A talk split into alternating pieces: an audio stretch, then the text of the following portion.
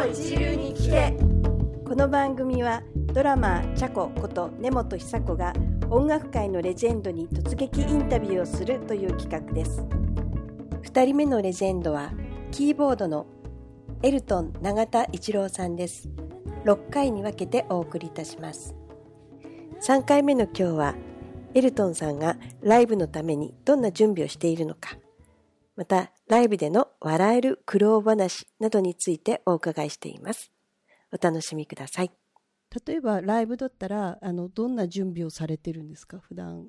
まあ、とにかくあの譜面をちゃんと 勉強するっていうその音聞いて。もうそれにつきますよね。だんだんあのバカになってるので 年取って。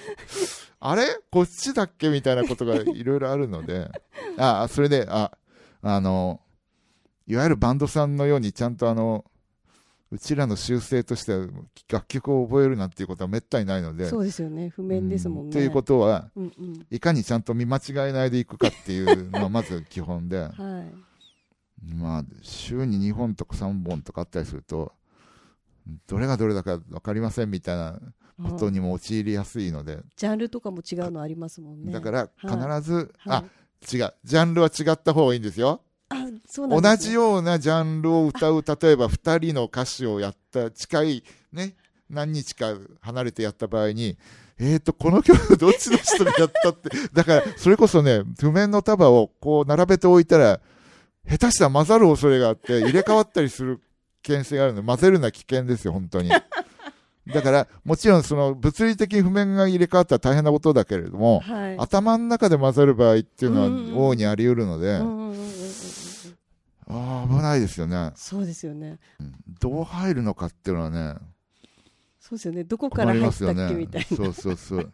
大変重要なんだけど、例えばね、1週間でね、やらなきゃいけない曲は、7、80曲あるとすると、まあ、だから3セット分、はい。3人分？うんうん。あったりすると、はい。もう、まずいですよね。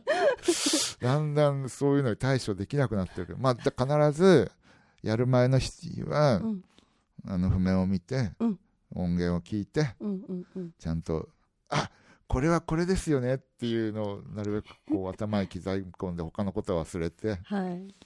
で次の日それをやって終わったらまたそれも忘れてうんうん。他のを入れないと頭もパンパンになっているので っていうのはでもまあ基本ですよね、うん。それはね。うんうんうん全部ね頭にきちんと入ってりゃそういう人はいいけどうん、うん、やっぱり予習復習はしないとねっていうのは ここにねこの年になって予習復習はやっぱり大事だなと思いますね。復習もするんですか？あだから一度リハやったやつはもう復習じゃないですかあかかまあ予習でもありますけど、はい。ね、リハ終わってこう例えばああそこはね、はいあれだったよなっていうのはあやっぱりこう、ね、もし自分が間違えそうだったらそこを譜面になんか書いとかなきゃいけないし、うんうんうんうん。ここはってさうんうんうんうん特に弾き方が複雑な曲はうん。ね、はい。本当にね、譜面はね、あのアレンジャーによって。なんか見づらい人といろいろいますもんねうん。癖というか。ありますもんね。あとはあの今ね、えーほらあのネットで譜面あれしてプリントしといてよっていう時代になったので、うんうんうん。あのねこう古い譜面をねコンピューターに読み込むとなんか妙に見づらいとか とてもあの何コントラストが低くて ね大変見づらいですみたいなこのね特にその年取った目には暗い照明下で大変あの、ね、視認が難しいとか あと、えーまあ、そんなことは文句言ったらいくらでもあるんですけどあのとてもなんですかコードネームのフォントが小さくてあ C と G とがわからないしそもそも C って書いてあるそこの上にシャープがついてるのかどうなのかっていうのがこう結構シャープがもう相当小さくなってて その上にマイナス5とか書いてあるのがもっとわからないみたいなのは大変困りますよね。ーロックだかフラットだかわかんないとか。そうだコンピューターの時代になったから余計そうですねあのうん小さいですよねコードネームって一般にね。でなんかやっぱりみんな標準でいくとこう小さいらしくてうんそのフォントだけ大きくするのがこうソフトによってやりやすいのとやりにくいソフトがあるらしくでもねその本当あの C と G を見てるとあのなんですか目の検査のあ斜め斜め上とか言ってあれを思い出すんですね。本当にあの人の視力を検査してるでしょあなたはってね、そもそもね私あの眼鏡かけてあの裸眼だと0.1ないですけど、あそうなんですね。うん、だからうん。もうあれは目の検査だろうと思ってんだけど本当に。で その右肩上にシャープちっちゃくシシャープとか書かれてもね困るんですよね。うん結構それはねこれあの加齢化の高齢化のね問題あとはそのねえー照明がパッと暗くなった場合にその譜面灯の明かりでは足りないとかね、あのあれですかこう老眼的な感じあはそれは一応だからその何？えー、なんなんて言うんですかえ眼鏡ですか？そうそう、あのねあの滑らかにその境目のないみたいなのをかけてるので、老眼直接老眼的な問題はないんだけどとにかくあの暗いものが見えないと。だからねそのだけどなぜかねそのピアノのイントロとかっていうのはね例えばあって。真っ暗になりますね。そうそうそう。うん。人が一生懸命弾こうとしてるのにどうして暗くするんだよっていうことが結構あって 大変苦労してるよ。なであの自衛のためにあの結構その LED が、ね、6個か8個ぐらいついた一番明るいやつを自分で持っていてあのねあの火星人の目みたいなあの 2個ぐらい4個ぐらいしかついてないやつで足りない場合はそれの自前のを出すように。あの蛍光灯みたいに長くなってるやつですよね。あー。あのくらいじゃないとね。うんうんうん。でまあ、あのもちろんその照明さんは照明さんで一生懸命こう努力の、ね、ここは静かなピアノのイントロだからこのくらいでいいよねっていうそのこのくらいが私にとっても大変なもう それがあのねその C シャープだか C だかわからないみたいな譜面な場合はねもう本当に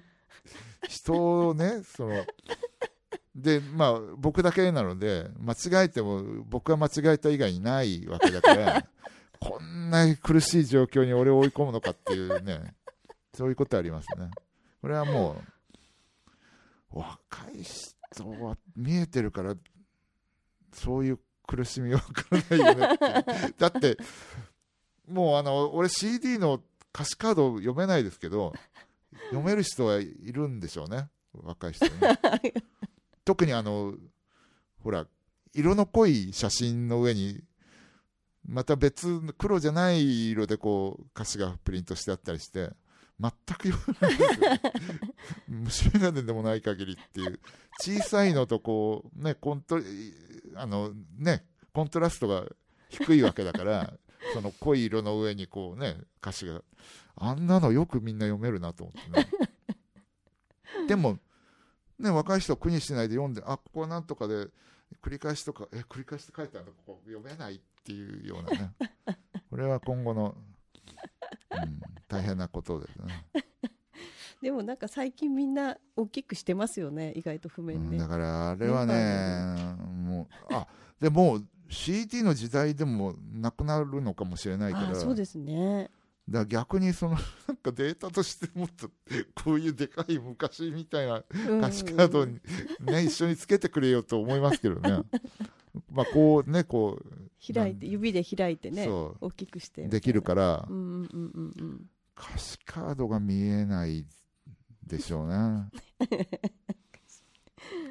そうかなるほどねあでも何も見えなくなったらあとは自分のこうなんか知ってるコードの範囲内でいくような音楽をやるしかないっていうそういうあの難しいなんか「じゃあじゃんじゃんじゃんじゃんただった」とかいうような全部コード変わりますみたいな音楽はもうやらないみたいなやらないよそうあのねあのあえっ、とどこだっけナッシュビルか、うんうんうんナッシュビルのあの方式っていうのは1度1度4度5度っていうんでコードが書いてあるわけですよ。だから転調しても、ああなるほど。そう。